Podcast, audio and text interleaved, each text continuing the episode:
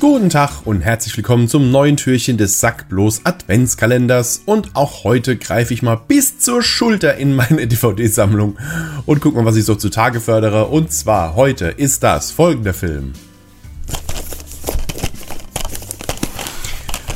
Star Wars.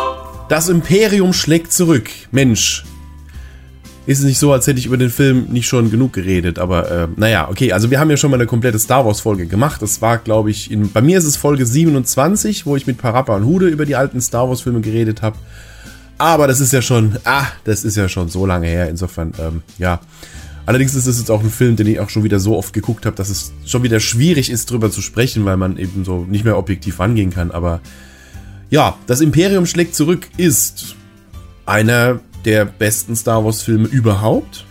Also von den, von den alten dreien ist er auf jeden Fall der beste, weil er für mich, er hat nicht mehr die Anfängerschwächen des ersten, hat aber auch noch nicht den albernen George Lucasesken Klamauk, den der dritte Teil hat, wie Evox und so weiter und so fort.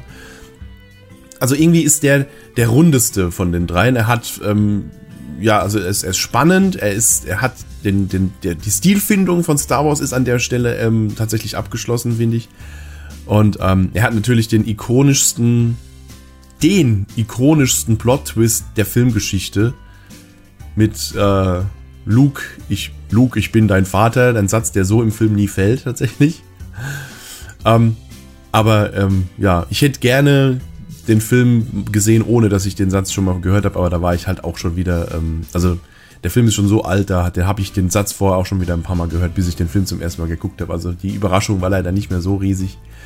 Aber, na, wie gesagt, der ikonischste Plot-Twist der Filmgeschichte, schon der sprichwörtliche Plot-Twist. Und ja, was gibt's noch alles bei, bei Episode 1? Es beginnt auf Hoth, Hoth, der Eisplanet. Habe ich immer äh, am Anfang immer lustig gefunden, warum ein Eisplanet Hot heißt.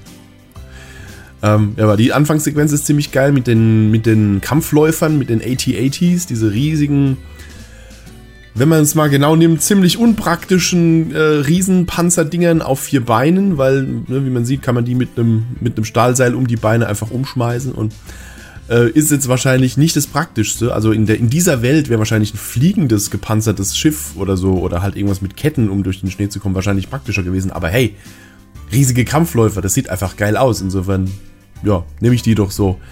Ähm, ja, die Sequenz ist ziemlich geil.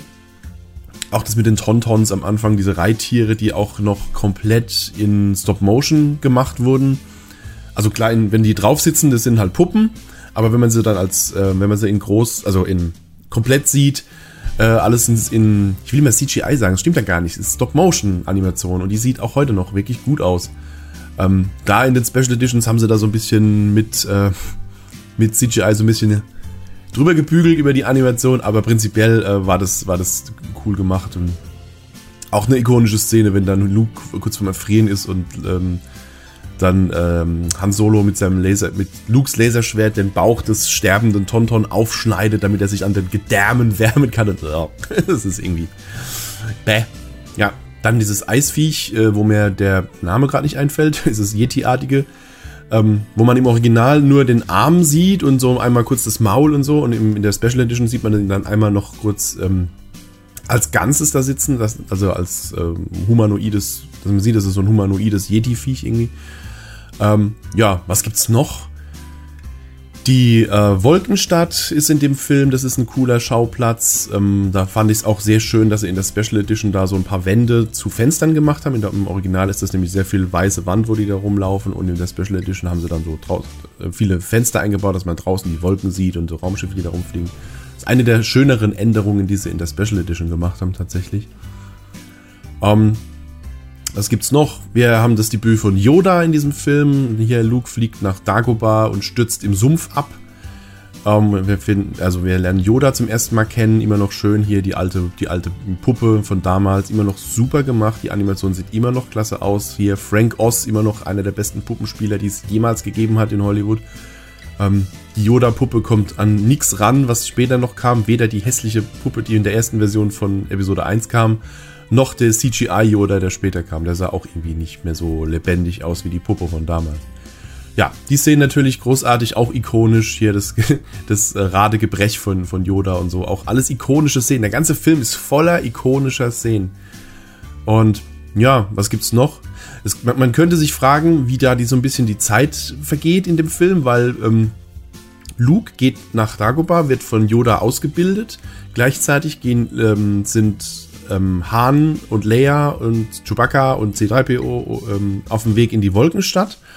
Und all das findet gleichzeitig statt. Also während die in der Wolkenstadt sind und dann hier verraten werden und blablabla, währenddessen macht Luke seine komplette Ausbildung zum Jedi. Also er ist noch nicht ganz fertig am Schluss, aber er ist ja schon einigermaßen weit. Und da ist so ein bisschen die Frage, wie denn da so, wie ist denn das zeitlich? Sind die entweder sehr lange in dieser Wolkenstadt?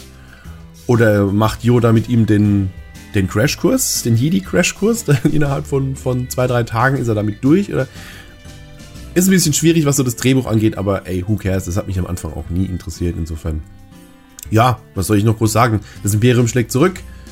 Immer noch ein Spitzenfilm, einer der besten, wenn nicht sogar, manche würden behaupten, der beste Star Wars-Film aller Zeiten. Da würde ich jetzt nochmal kurz in mich gehen, aber ich würde ihn auf jeden Fall auch unter den Top 3 auf jeden Fall ansiedeln. Insofern, ja, Star Wars, das Imperium schlägt zurück.